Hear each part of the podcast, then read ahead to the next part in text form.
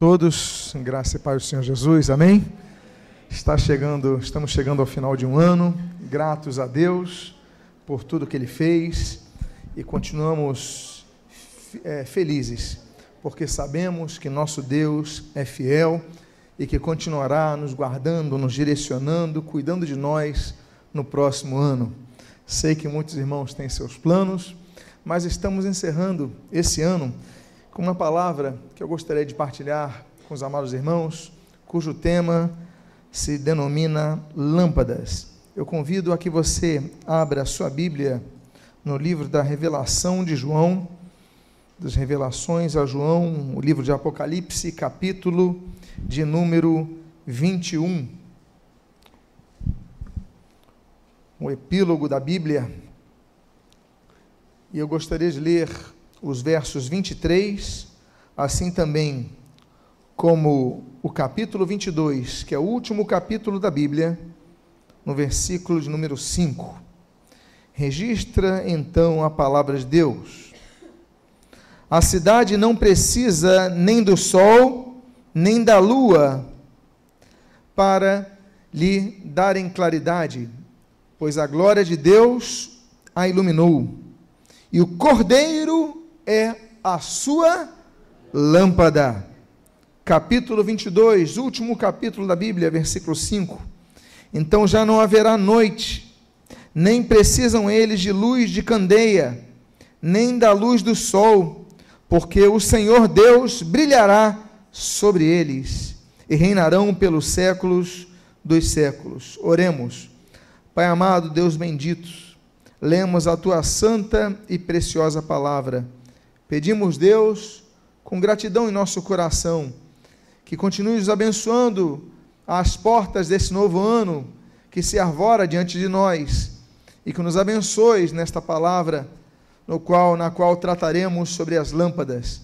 E o que nós pedimos, nós o fazemos agradecidos em nome de Jesus. Amém e amém. Senhor Jesus, que é profetizado como o sol da justiça, em Malaquias capítulo 4, versículo 2, se apresenta como a lâmpada, a lâmpada que ilumina os céus. A luz, ela nos traz o resguardo de tropeços. Com a luz nós não tropeçamos, com a luz nós não caímos em buracos. A luz nos traz segurança.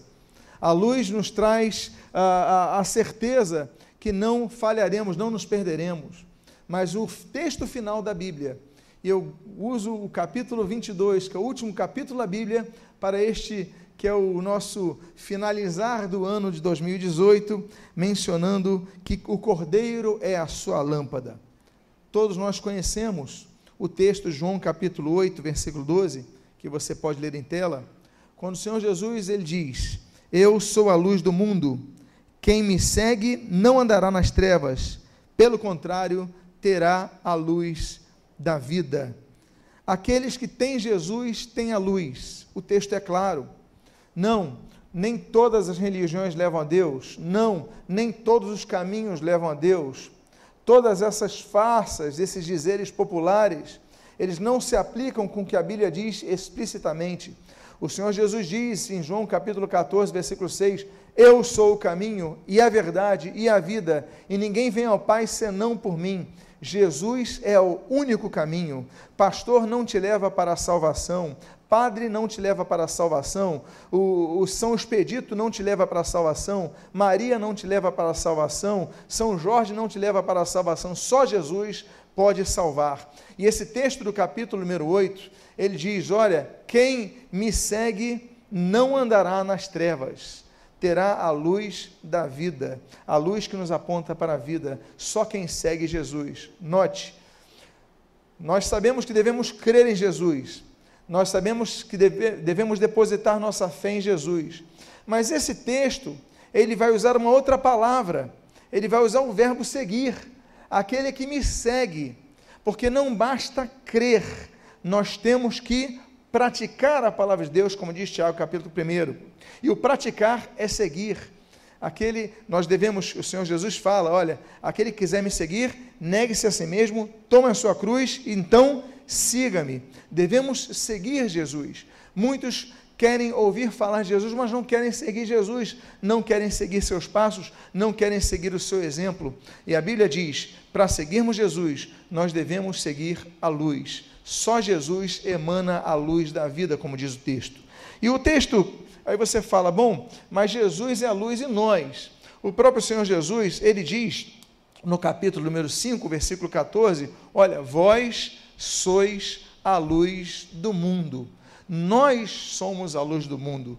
Claro, essa luz que nós somos é a luz que reflete o sol da justiça. Assim como a lua reflete a luz do sol, você olha a lua, o dia de lua cheia, você vê aquela lua grande, clara, não é verdade? Mas existe alguma luz que emana da própria, do própria, da própria lua? Sim ou não? Não. A lua reflete a luz do sol. A luz, ela espelha a luz do sol. O sol joga a sua luz e nós vemos um reflexo da luz do sol na lua. Nós somos assim. O Senhor Jesus, quando diz vós sois a luz do mundo, é porque porque nós devemos re refletir a luz que é em Cristo. Por isso que em Antioquia a Bíblia diz, é, os seguidores de Cristo, que até então eram chamados de os nazarenos, por exemplo, os seguidores do Nazareno, eles passam a ser chamados de cristãos. Cristão no grego é uma palavrinha que se chama cristianos. Cristianos significa pequeno Cristo, um Cristozinho.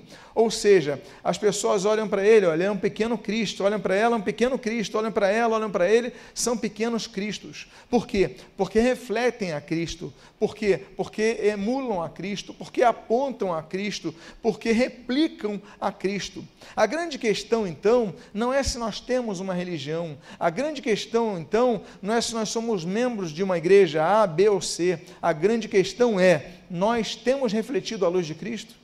As pessoas, quando olham para nós, veem a luz de Cristo? Será que nós somos lâmpadas nessa terra? Porque o Senhor Jesus ele falou que nós somos, devemos ser a luz do mundo, devemos ser o sal da terra. Será que nós somos a luz? Será que essa luz brilha? Será que você brilha essa luz no seu trabalho? Pense sobre isso. Será que você reflete essa luz no seu colégio? Pense sobre isso. Será que você reflete a luz dentro da sua própria casa? Pense sobre isso. Estamos ao encerrar de um ano, estamos começando um novo ano. Nós faremos orações, pediremos as bênçãos de Deus, claro, fazer, faremos nosso papel, cumprindo as diretrizes do nosso próprio Senhor Jesus. Nós vamos pedir, nós vamos buscar, nós vamos bater, nós vamos clamar, nós vamos, enfim, lutar, é, perseverar. Mas a grande questão é, da nossa parte, pedir, sim, é importante, é necessário exercer a fé, mas não apenas de maneira externa, mas internamente. Será que nós temos o mesmo desejo, a mesma, a mesma, damos a mesma importância do que aplicar a nossa fé externamente do que internamente? Ou seja, que nós possamos dizer assim: Deus, eu quero brilhar mais nesse ano próximo que entra. Eu quero refletir mais a glória de Cristo nesse ano que entra. Amados irmãos, lâmpada, nós devemos ser lâmpadas. A invenção da lâmpada incandescente, até surgir a lâmpada incandescente, as lâmpadas eram a óleo, eram aquelas lamparinas. Mas aí, em 1802, começa a surgir a lâmpada incandescente, que vai começar a ser realmente comercializada, divulgada através de Thomas Edison, 1879. Edison, ele começa a fazer um estudo com base nas primeiras lâmpadas incandescentes, que eles pegaram um filete, eles observavam o seguinte: bom, o carvão, e aí todo mundo já, já viu o carvão é, aquecido no churrasco, não é verdade? Ele, quando vai, vai esquentando, ele vai ficando avermelhado, não é isso? Depois ele vai ficando alaranjado, não é isso?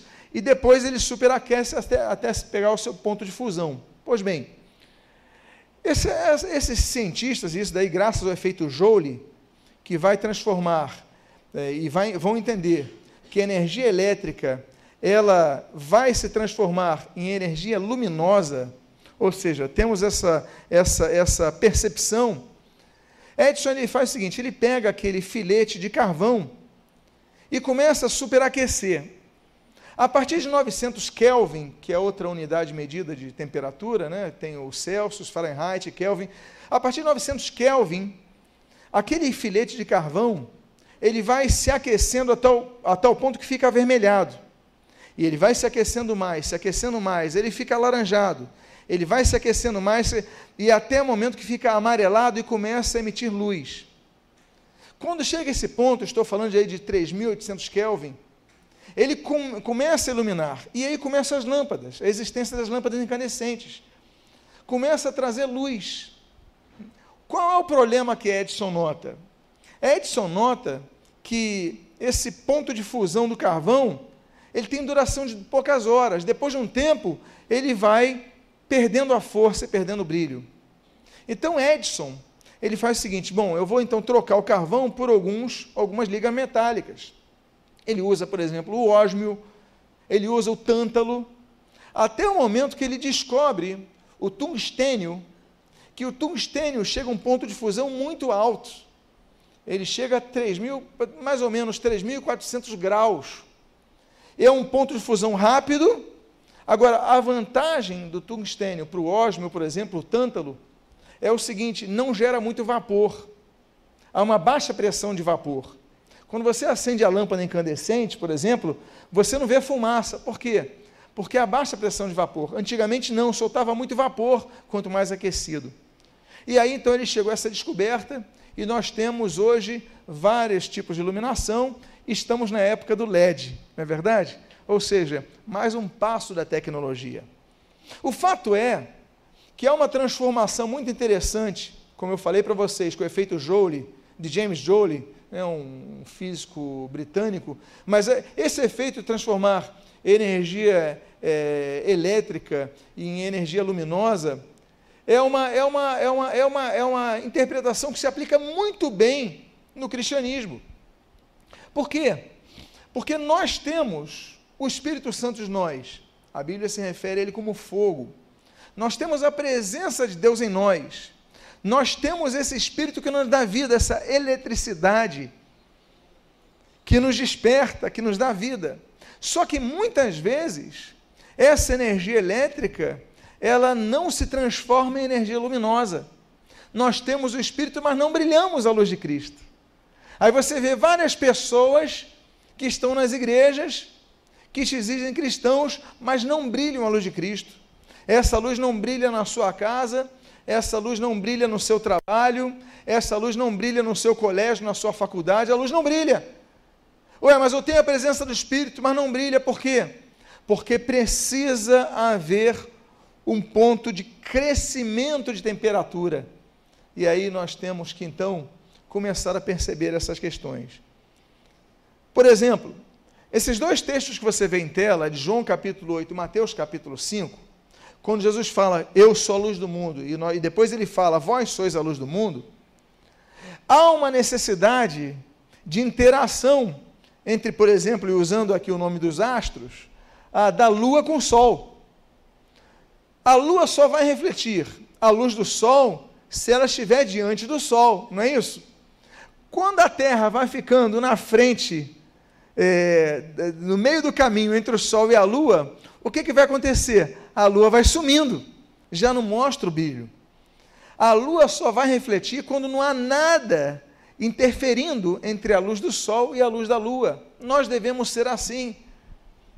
Nós devemos tirar tudo que interfere no nosso relacionamento com Deus para brilhar a luz dele.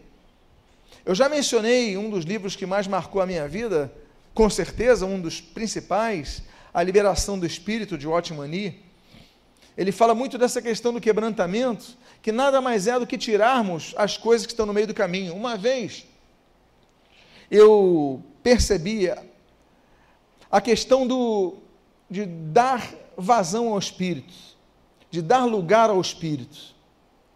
E a questão do pentecostalismo, a questão dos dons, eu estudei bastante sobre isso, não me conformava com algumas coisas.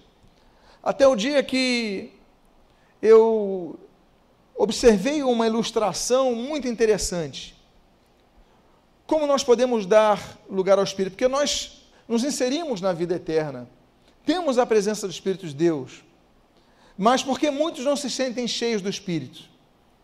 O que, que acontece? O que, que é esse, esse grande encher do Espírito Santo? É como se fosse um copo. Você imagina um copo daquele de vidro, e esse copo cai, quando você se converte, esse copo cai no oceano. E ele cai lá no fundo, no mais profundo do oceano. Ele cai naquela areia, lá no fundo do oceano. Aquele copo é de vidro. E o que acontece com esse copo de vidro? Que estava cheio de ar, não tinha água. Ele fica cheio de água, não é verdade? Imediatamente, quando o copo vai descendo, vai se enchendo de água. Só que vai passando tempo. E vai passando tempo na nossa vida, e com o mover do, do mar e as agitações, vai entrando areia naquele copo. O copo está no fundo do mar. Daqui a pouco o copo está cheio de areia. Daqui a pouco o copo está completamente cheio de areia. Ainda assim, há água no copo. Ainda assim, o copo é rodeado de água, e ainda que tenha areia, tem água nele. Mas só que não tem apenas água. O que é dar lugar no espírito? É quando você pega e começa a tirar a areia do copo. Eu faço uma pergunta a vocês. À medida que alguém coloque a mão nesse copo que está cheio de areia, vá tirando areia no fundo do oceano, o que, que vai acontecer com esse copo? Ele vai ficar com ar? Mais ar? Ele vai se encher de mais água. O Espírito vai voltando a controlar o Espírito vai voltando a encher essa vida. Dar lugar ao Espírito, é isso. É tirarmos a areia que está no nosso copo, é buscarmos mais a Deus, é fazer com que a luz brilhe em nosso coração, assim como o sol, sem nenhum obstáculo na sua frente, vai emitir a luz do mundo. Aí nós vamos para um segundo texto.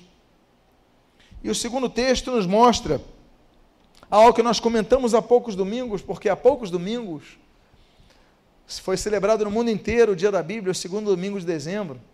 Nós falamos desse texto. E a Bíblia diz: Lâmpada para os meus pés é a tua palavra e luz para os meus caminhos. Eu volto a dizer aos irmãos: tem duas questões aí muito interessantes. Nós estamos falando de pés e estamos falando de caminhos. São dois, dois atores nessa cena, os pés e os caminhos.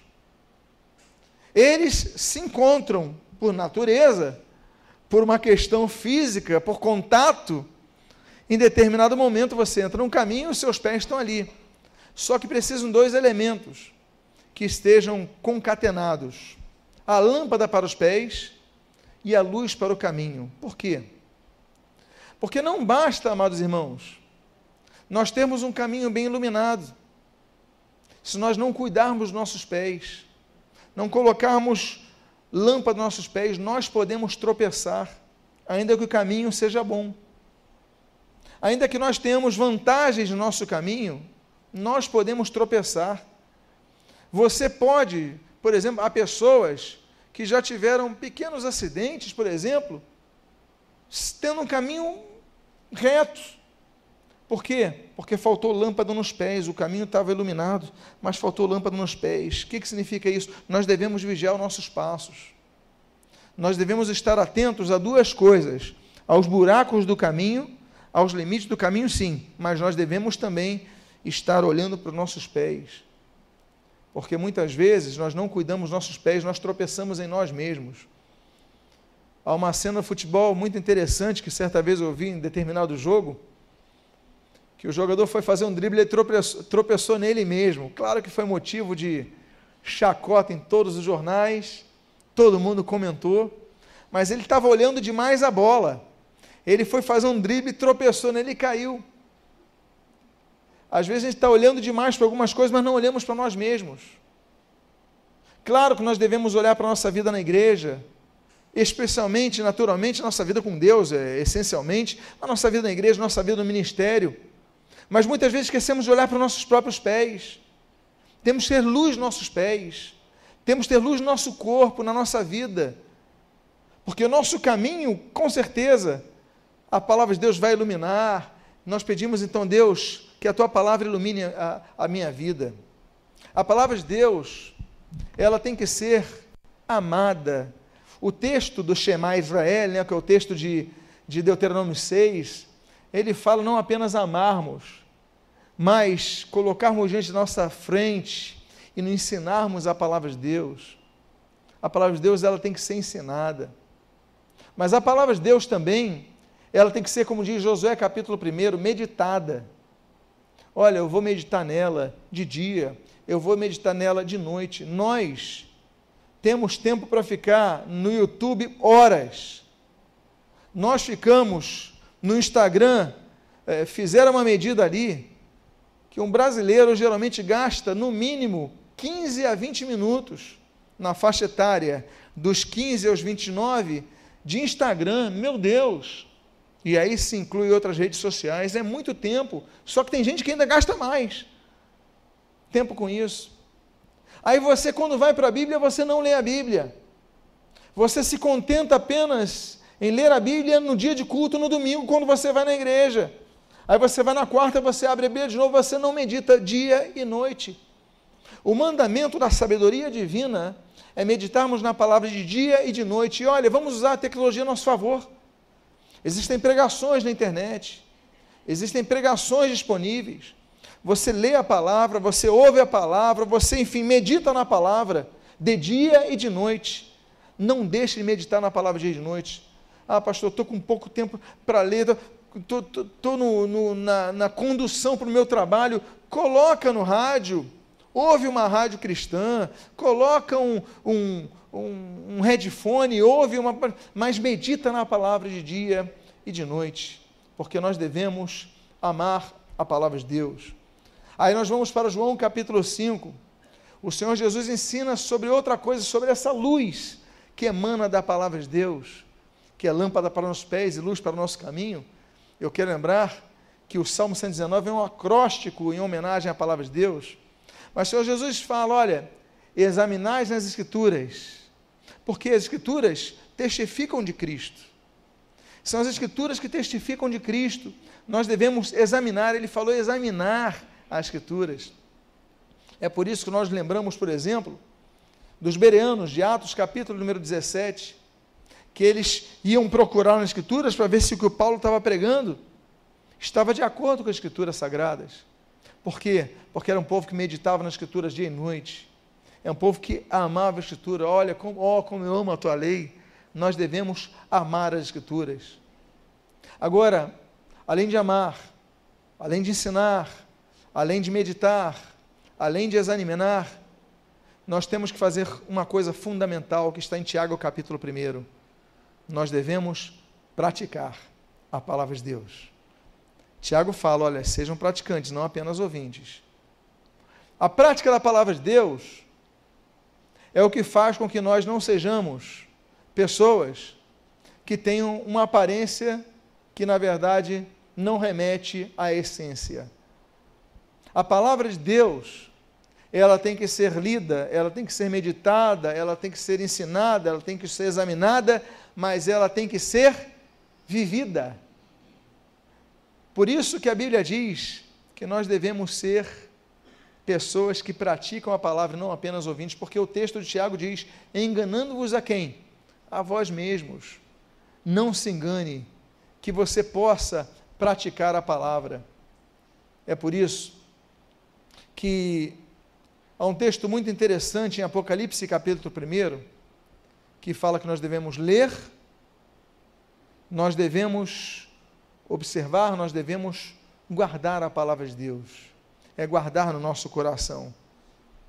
Há uma outra questão envolvendo lâmpadas na Bíblia, que se encontra em 2 Crônicas, capítulo número 21, versículo de número 7. Olha que diz o texto.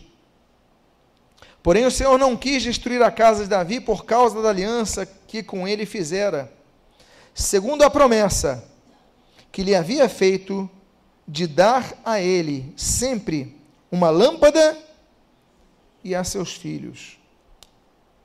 Deus prometeu duas coisas a Davi, segundo o texto que nós lemos. Deus prometeu dar uma lâmpada para Davi, e Deus prometeu dar uma lâmpada para os seus filhos, e aí se remete à sua descendência. Um dos motivos pelos quais Jesus foi tão bem recebido no início do seu ministério entre os judeus, não em Nazaré, como nós vimos, o povo rejeitou, mas nas demais regiões, multidões o seguiam.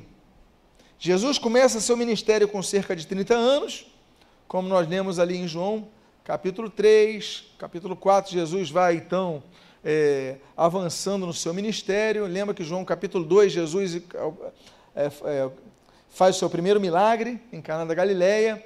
Então, aquele contexto. Aí Jesus é batizado, começa o seu ministério. Aí começam a vir. Jesus escolhe os seus discípulos, escolhe 12. Aí começa a vir multidões, multidões, multidões. Daqui a pouco ele está tendo que alimentar 5 mil homens, 7 mil homens, além das mulheres e crianças que não foram contabilizadas ali. Imagina quantos? 20 mil, 30 mil pessoas, meus amados. Hoje, 20 mil, 30 mil é muita gente para nós aqui. Agora, imagina naquelas aldeias, naquelas regiões. Era praticamente toda a cidade, to várias cidades se reunindo. As cidades não tinham tanta população como nós temos hoje. As populações de grandes cidades, naquela, naquele contexto, naquela região, iam para 5 mil, 10 mil pessoas. Imagina, 20 mil seguindo Jesus. As populações era muito grande, muita gente, seguindo uma pessoa só. Aí vocês lembram que nós falamos ali em Cafarnaum? Vocês lembram que aqueles quatro homens tentaram levar um amigo dele que era paralítico, não conseguiram entrar na casa, tiveram que fazer um buraco no teto? Por quê? Porque era muita gente para ver Jesus. Ele não conseguia nem ver quem tocava. Olha, alguém tocou na orla das minhas vestes. Emanou poder. Porque era muita gente. Agora, o Senhor Jesus, ele foi tão bem recebido nisso, por quê? Porque os judeus aguardavam, fiados nessa palavra, que o Messias viria da família de Davi, que manteria essa lâmpada, que manteria essa luz. Daí o contexto de Jesus falar, inclusive, eu sou a luz do mundo, porque a lâmpada foi, a lâmpada permaneceu. Assim como Satanás tentou matar o povo de Israel ao longo dos tempos, nós vemos ali a perseguição de Faraó, tentando matar as crianças, aí Moisés, Rio Nilo, você já conhece toda a história. Aí depois Deus liberta Israel. Depois temos perseguições ao longo dos, dos tempos várias invasões, o povo de Israel permanecendo, muitas promessas. Mas, e aí nós vemos Jesus, Jesus tendo que ir para o Egito, porque Herodes o Grande manda matar as crianças. Mas a luz permaneceu, porque é fiada numa aliança que Deus fez. Olha, essa aliança, eu dou uma promessa para você, Davi. Você vai ter a lâmpada teus filhos vão ter a lâmpada. É muito importante nós entendermos que o Senhor Jesus deixou essa lâmpada em nossas mãos, nos discípulos de Cristo. É ir por todo mundo e pregar o Evangelho a toda criatura. É fazer discípulos, batizando-os em nome do, Pai, do Filho e do Espírito Santo. É anunciar a todas as nações a sua glória. É anunciarmos a luz de Cristo. A grande questão é: a lâmpada que Deus prometeu na aliança davídica, que se manteve em Jesus Cristo e que deve refletir-se em nós, está acesa em nossas vidas? Porque essa promessa, ela se cumpre. Ela vai se cumprir. Aí nós temos um outro texto e uma outra importante observância em relação às lâmpadas é que antes que a lâmpada da vida se apague, Deus te chama à sua missão. Diz o texto de 1 Samuel, capítulo número 13, versículos 1 ao 4. O jovem Samuel servia ao Senhor perante Eli. Naqueles dias, a palavra do Senhor era muito rara as visões não eram frequentes. Certo dia, estando deitado, deitado no lugar costumado o sacerdote Eli, cujos olhos já começavam a escurecer-se a ponto de não poder ver, e tendo-se deitado também Samuel no templo do Senhor, em que estava a arca, antes, antes que a lâmpada de Deus se apagasse, o Senhor chamou o menino: Samuel, Samuel. E este respondeu: Eis-me aqui. Samuel, Samuel, eis-me aqui. Antes que a lâmpada apagasse, olha, a Bíblia diz que Eli já estava muito idoso. A Bíblia diz que seus olhos estavam tão cansados que os seus olhos já começaram a escurecer-se a ponto de já quase não ver, já não via, já não enxergava. Muito idoso. Estava finalizando uma fase da vida do sacerdócio em Israel, mas Deus chamou a Samuel antes que a lâmpada se apagasse. Deus tem te chamado, tem chamado a cada um de nós para uma tarefa genérica. Pregar o Evangelho, anunciar a Cristo, viver o Evangelho. Mas existem chamados que são individuais. Deus chamou Noé, Gênesis capítulo 9, a construir uma arca diante de uma geração incrédula. Às vezes eu fico lendo, gente, é tanta perseguição ao Evangelho. Parece que nós somos. As pessoas perseguem, porque nós estamos no meio de uma geração incrédula. Eles não creem, não conseguem enxergar, são cegos. Graças a Deus, muitos vão se convertendo e vão enxergando. Olha, eu não sei como eu criticava, agora eu conheço. Mas, meus irmãos, Noé foi chamado por Deus para pregar essa geração salvação. Deus tem chamado homens e mulheres para pregarem um novo Gênesis 9 a essa geração. Aí você vai para Gênesis 12. Deus tem chamado Abraão para sair da terra dele para se estabelecer em outra terra uma nova frente, uma nova vida, uma nova rotina, uma nova fase da vida. Ele estava tudo bem com ele lá em Ur da Caldeia. Deus o chama para mudar. Meus amados, nós devemos estar preparados para novas fases da vida que Deus nos coloca. Estamos diante de um novo ano. Estamos diante de novas perspectivas. A questão é, nós queremos coisas novas e muitas vezes Deus nos coloca em novas circunstâncias e a gente não quer. Porque a gente quer a coisa nova pronta, a gente não quer participar do processo, porque o processo muitas vezes exige de nós que saiamos daquela zona de conforto, saiamos daquilo que estamos acostumados para entrar numa nova fase. A gente fala, Deus não dá algo, me dá algo novo, mas quando Deus começa a preparar o caminho, você fala, Deus, eu não quero isso. Aí Abraão é obrigado a sair da sua terra. Aí a gente vê Êxodo capítulo 3. Moisés já tinha desistido. 80 anos de idade. Meus irmãos, 80 anos de idade, nós temos alguns irmãos que têm essa idade. Você chega com 80 anos de idade, você já não quer, geralmente, você já não está com aquele, aquela disposição para fazer algo novo, diferente, implantar algo novo. Você está cansado, você já experimentou tantas coisas. Aí muitos falam assim: não, eu quero descansar. Muitos, muitos já têm 80 anos de vida com 50, com 40, com 30. Já não querem coisas, não querem empreender, já tentei tanto. Estou cansado. Imagina Moisés. Ele fugiu do Egito com 40 anos, agora tem 80 lá, cuidando do, das ovelhas, cuidando dos, dos bodes, das vacas, sei lá de quê, está lá cuidando do rebanho.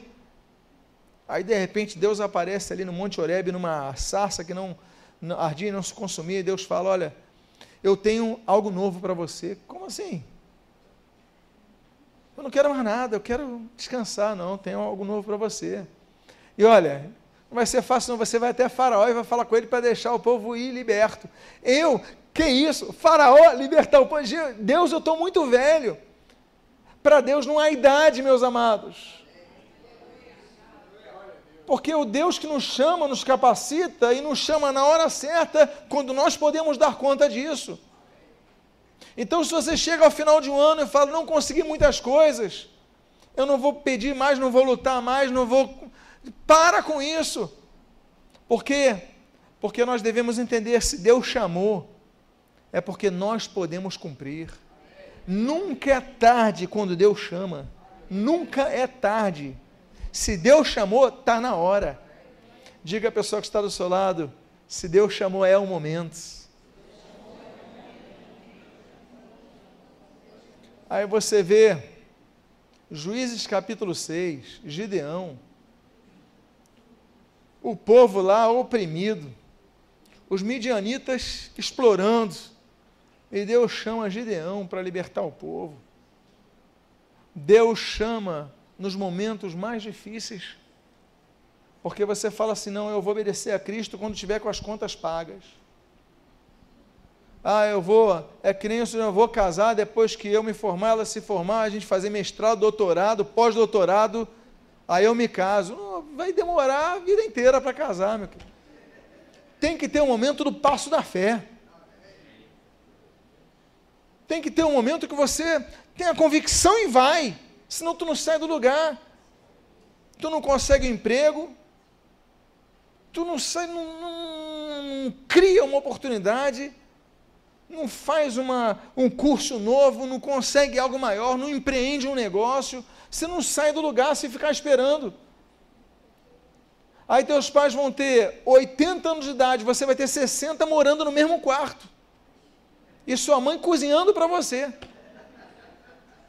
Não pode. Tem momento que você tem que dar um passo.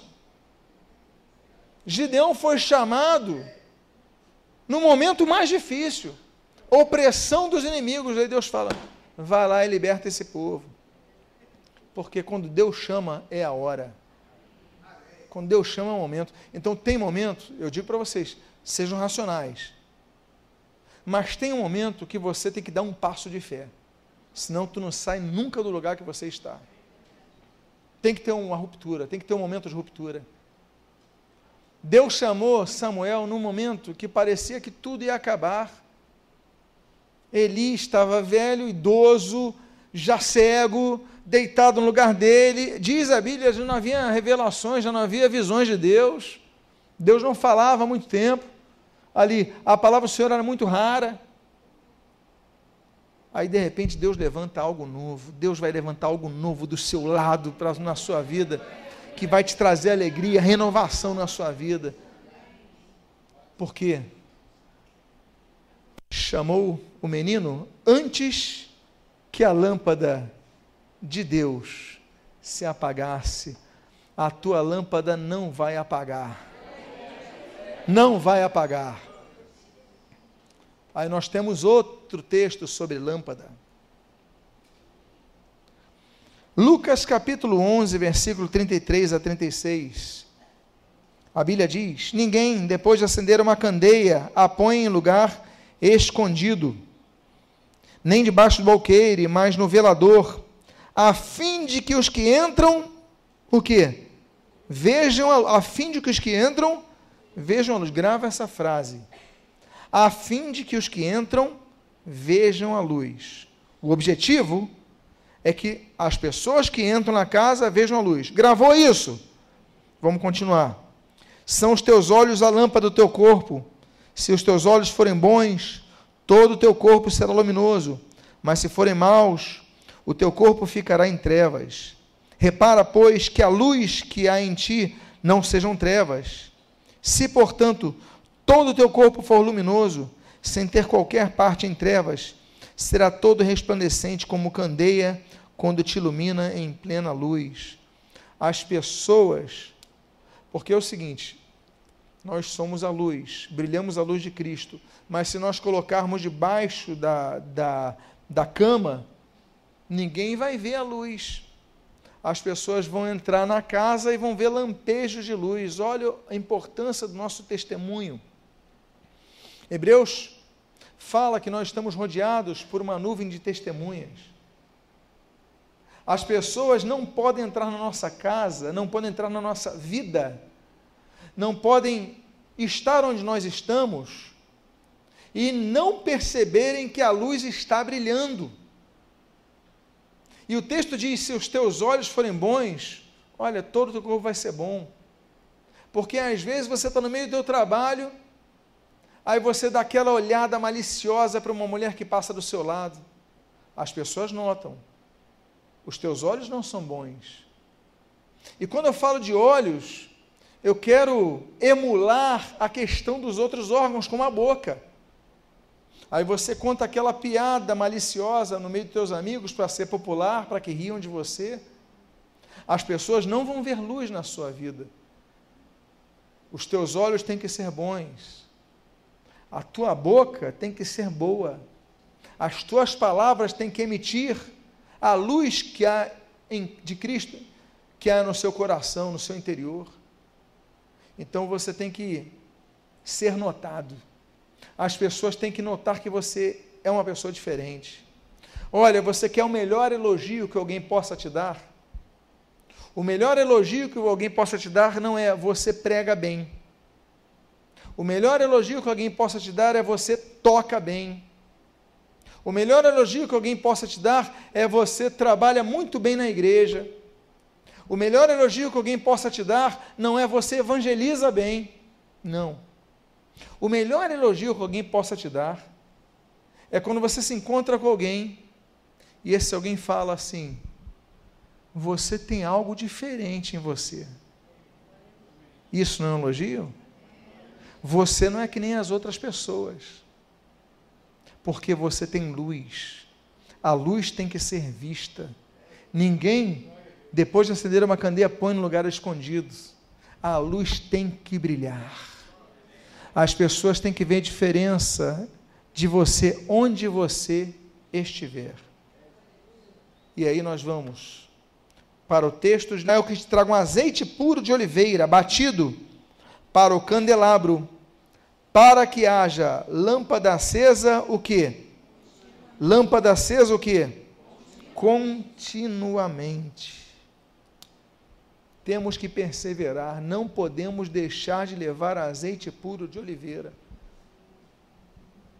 Não havia azeite apenas de oliveira, nós sabemos disso. Óleo havia de outros frutos que não a azeitona. Não era só a azeitona que produzia fruto, é, que produzia uh, o óleo para se acender luz, mas o texto diz: olha, tem que ser óleo da oliveira e azeite puro não podia ser qualquer azeite, tinha que tirar as impurezas. O que nós devemos oferecer ao Senhor é algo puro, algo limpo, algo incontaminado desse mundo. E o texto diz: e olha, tem que ser batido, exige esforço, para que haja lâmpada acesa continuamente. Continuamente nos lembra perseverança.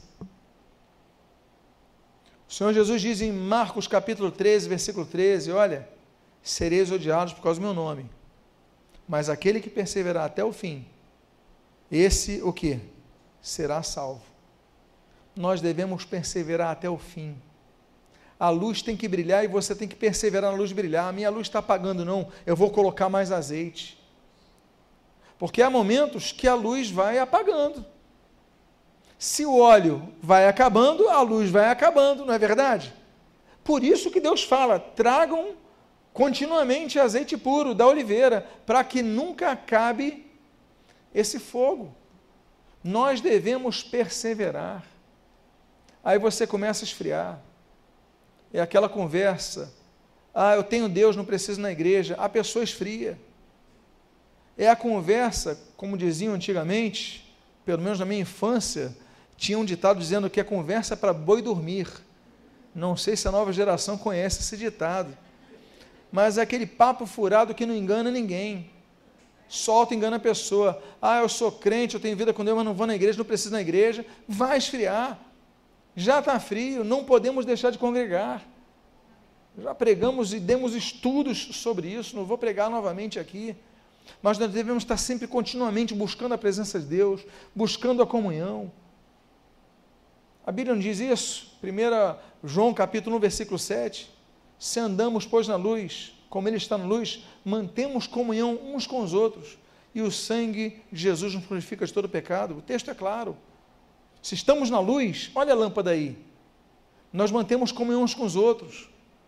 Porque é o caso, como eu falei, do período edisoniano, ao final do século XIX. Ele entende que quando você vai unindo a força do carvão E se você aquece, ele dá mais força, mais luz. Olha como é importante nós estarmos em comunhão com os outros, a gente se fortalece, a gente se ensina, se repreende mutuamente, um ajuda o outro nessa vigilância tão importante. E meus amados irmãos, olha, a lâmpada tem que estar acesa sempre. Nós devemos perseverar na comunhão. 1 Coríntios capítulo 1, 1 João capítulo 1, versículo 7, Hebreus capítulo 10, versículo 25. Nós devemos perseverar na oração. É, Colossenses capítulo 4, Lucas capítulo 18. Nós devemos perseverar na leitura bíblica. Atos capítulo 10.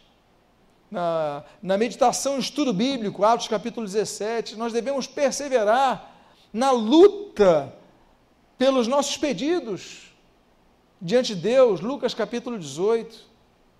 Nós devemos perseverar no meio das, das repreensões que Deus nos dá.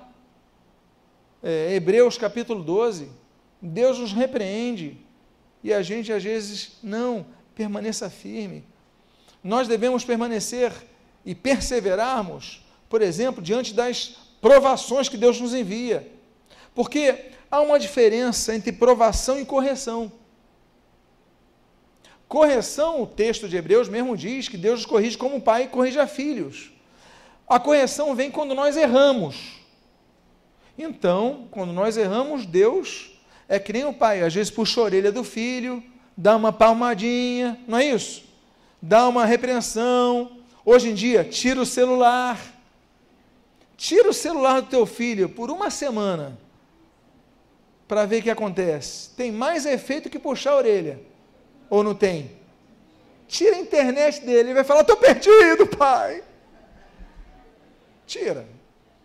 Agora, o pai corrige, disciplina o filho, a quem ama. Mas aprovação não significa correção. Deus nos prova. Como provou e permitiu, permitindo a tentação, Deus nos prova. Deus a ninguém tenta, mas aos seus filhos ele prova para que nós sejamos aprovados. E não existe prova que não exija esforço, disciplina e atenção. Você vai fazer uma prova, você se inscreveu para o vestibular. Você vai fazer a prova sem ter estudado? Não. Agora, digamos que você fala, não, já sei de tudo. Eu já sei de tudo, não vou estudar nada. Você já foi para a prova assim? É maravilhoso quando a prova vai cair aquela disciplina, perdão, aquela matéria que você entende. Não é bom quando isso acontece? Aí você fala, não vou estudar, eu estou garantido. Mas ainda assim que você não precisa estudar para determinadas provas, você precisa ter atenção. Você não vai marcar tudo na letra C. Você, no mínimo, vai ler com atenção o enunciado, não é assim? Por quê? Porque se você não fizer isso, você não vai ser aprovado. A lâmpada tem que estar acesa, nós devemos estar todo momento levando óleo, todo momento atentos. E eu finalizo com o último texto das lâmpadas. Estamos terminando um ano. A luz brilhou, mas o meu desejo, nós faremos pedidos, nós teremos alvos, propósitos, metas, tudo pautado na Bíblia Sagrada. Mas um desejo que eu peço a você é que além de você pedir coisas que Deus te dê, que você possa cumprir a sua missão, a sua parte, de a luz brilhar. Porque aí se aplica Mateus 6,33. Buscai, pois, em primeiro lugar o reino de Deus, a sua justiça, e as demais coisas vos serão acrescentadas. É aquilo que diz o salmista: agrada-te do Senhor, e Ele satisfará os desejos do teu coração aí você se agrada do Senhor, você brilha a luz de Cristo, as coisas começam a acontecer. Eu finalizo. O texto está um pouco longo aí na tela, mas você pode me acompanhar. Os três versículos que iniciam Mateus 25, quando o Senhor Jesus diz: Então o reino do céu será semelhante a dez virgens, que tomando as suas lâmpadas saíram a encontrar-se com o noivo. Cinco dentre elas eram nécias e cinco prudentes. As nécias, ao tomarem as suas lâmpadas, não levaram azeite consigo. No entanto, as prudentes, além das lâmpadas, levaram azeite nas vasilhas. E tardando o noivo, foram todas tomadas de sono e adormeceram. Mas, à meia-noite, ouviu-se um grito: Eis o noivo! Saí ao seu encontro! Então, se levantaram todas aquelas virgens e prepararam suas lâmpadas. E as nécias disseram aos prudentes: Dai-nos do vosso azeite, porque as nossas lâmpadas estão se apagando. Mas as prudentes responderam: Não, para que não nos falte a nós e a nós outras. Ide antes aos que vendem, o vendem e comprai-o. E saindo elas para comprar, chegou o noivo, e as que estavam apercebidas entraram com ele para as bodas. E fechou-se a porta. Mais tarde, chegaram as virgens nécias, clamando: Senhor, Senhor, abre-nos a porta. Mas ele respondeu: Em verdade vos digo que não vos conheço. E a palavrinha que está a seguir diz: Vigiai. Repito: Vigiai, pois não sabeis o dia nem a hora. Nós devemos vigiar. O Salmo 141 diz: Põe guarda a minha boca, vigia as portas dos meus lábios. Uma das coisas que nós devemos vigiar nesse novo ano é o que nós falamos. Temos que pedir, Deus, coloca guarda na minha boca. Nós devemos vigiar até mesmo a resposta de Deus. A Bíblia diz em Abacuque capítulo 2, que nós devemos nos colocar na torre de vigia para vigiarmos o que Deus vai nos trazer. Porque tem respostas que Deus nos dá que a gente não vigia e deixa passar. A gente não percebeu, Deus já respondeu. É aquela história que eu já contei algumas vezes da cidade que ia ser inundada. Já contei essa história aqui. Quem aqui nunca ouviu essa história? de uma cidade que ficava no vale que ia cair muita chuva e inundar a cidade. Aí começaram a avisar a população, e essa é uma história que talvez ilustre um pouco sobre vigiarmos a resposta que Deus está nos dando. Aí começa a chover e a previsão de muita chuva. Aí nos alto-falantes distribuídos na cidade, a prefeitura diz: Olha, vai cair muita chuva, saiam da cidade porque vai inundar a cidade. Aí, 15%, 20% saem da cidade, o resto continua lá, começa a chover. Aí a água começa a entrar nas casas. Aí passa uma Kombi, a Kombi ali aguentando aquela primeira leva de chuva. Aí a Kombi, ó pessoal, saiam das suas casas, vai chover mais. Aí metade da cidade sai, aí continua chovendo mais. E tem lá o crente na igreja. Fala, não, Deus vai me dar o livramento, não vai chover não. Deus vai me livrar, Deus vai me guardar. E continua caindo chuva. Aí daqui a pouco a água começa a entrar e estragar todos os eletrodomésticos, na metade das casas, pessoas já aqui. Aí o resto das pessoas saem, só fica lá, só ficam lá uns 10, uns 15, sendo metade era crente. Aí todo mundo olhava para aquele pastor e falou: pastor, e aí? Não, Deus vai nos dar livramento. Aí passa um barco da prefeitura. Saiam da cidade porque vai cair ainda mais água. Aí a água chega até o pescoço daquele povo. Aí ficam cinco. Aí passa um outro barco, olha, saiam da cidade que ainda vai chover ainda mais. Aí ele começa, sobe no teto. Aí passa a prefeitura com barco. Aí entram três, ficam dois ali no teto, pastor e mais outro e a água subindo. Aí quando o barco pega esses três, fala: olha, subam no barco que ainda vai cair mais água. Aí não, Deus vai dar livramento. Eu estou orando para Deus dar livramento. Aí chove mais, a água sobe do teto, ele está na ponta do telhado da igreja. A água está no pescoço, vem um helicóptero da prefeitura. Manda uma escada, pega a escada. Porque ainda vai chover mais. Aí aquele outro olha pastor, desculpa, pastor. Sobe na escada, fica o pastor sozinho, pastor com água aqui. E a prefeitura no helicóptero, olha, Só pega, acho que ainda vai chover mais. Final da história. O pastor morre afogado. Chega no céu encharcado. Aí está lá São Pedro na portaria, com licença, com licença, quero falar com o pai. Então torei para ele, chega lá, Deus, eu estou encharcado, eu estou irritado, como se no céu houvesse isso, tá gente? É só uma historinha. Eu estou irritado, estou com muita raiva. O que, que houve? Eu sou fiel a ti, eu clamei, pedi, pedi libertação, pedi socorro. O senhor não viu? Ele falou: como assim? Eu primeiro mandei a Kombi da prefeitura. Aí você orou. Aí eu mandei um barquinho. Aí você orou, mandei um barco maior. Você orou, mandei um helicóptero. E você não viu que eu te mandei livramento? Meus amados, às vezes nós não notamos que a resposta de Deus já chegou.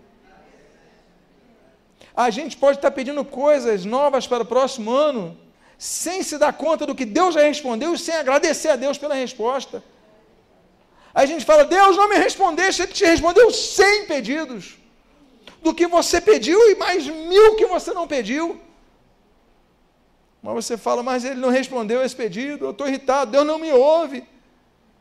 Deus te ouve, Deus te responde, tem te respondido, continuar fazendo, ainda que você nem eu mereçamos. O nome disso é graça, a graça de Deus. Agora, que você possa subir na torre de vigia, como diz Abacuque, e você possa vigiar a resposta de Deus. Eu encerro a mensagem deste último domingo do ano, clamando a Deus. Clamando a Deus com gratidão pelo ano que nos deu e pedindo a Deus que no próximo ano nós possamos brilhar mais ainda a luz dele. Convido você a ficar de pé nesse momento. Eu quero fazer uma oração pela sua vida eu quero pedir ao Senhor que. Quero pedir ao Senhor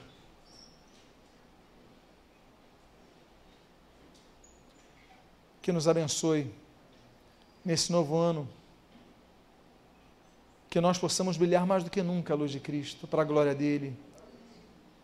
Você que tem planos para esse ano, você que tem projetos para esse ano, eu vou pedir que você coloque a mão no seu coração, pedindo, Deus, toma conta do meu projeto, mas que você possa agradecer a Deus pelo que Ele já fez por você. Pai amado, colocamos as mãos em nossos corações, representando, Deus, que a nossa vida a Ti pertence. O que nos impulsiona a viver vai muito além do que está nesse coração, nesse músculo do nosso peito mas o que nos leva a viver é fazer a tua vontade, é glorificar a Cristo. Nós te agradecemos pela tua graça que nos alcança, nos permites pedir, nos incentivas a pedir, a fazermos planos, sim, Deus.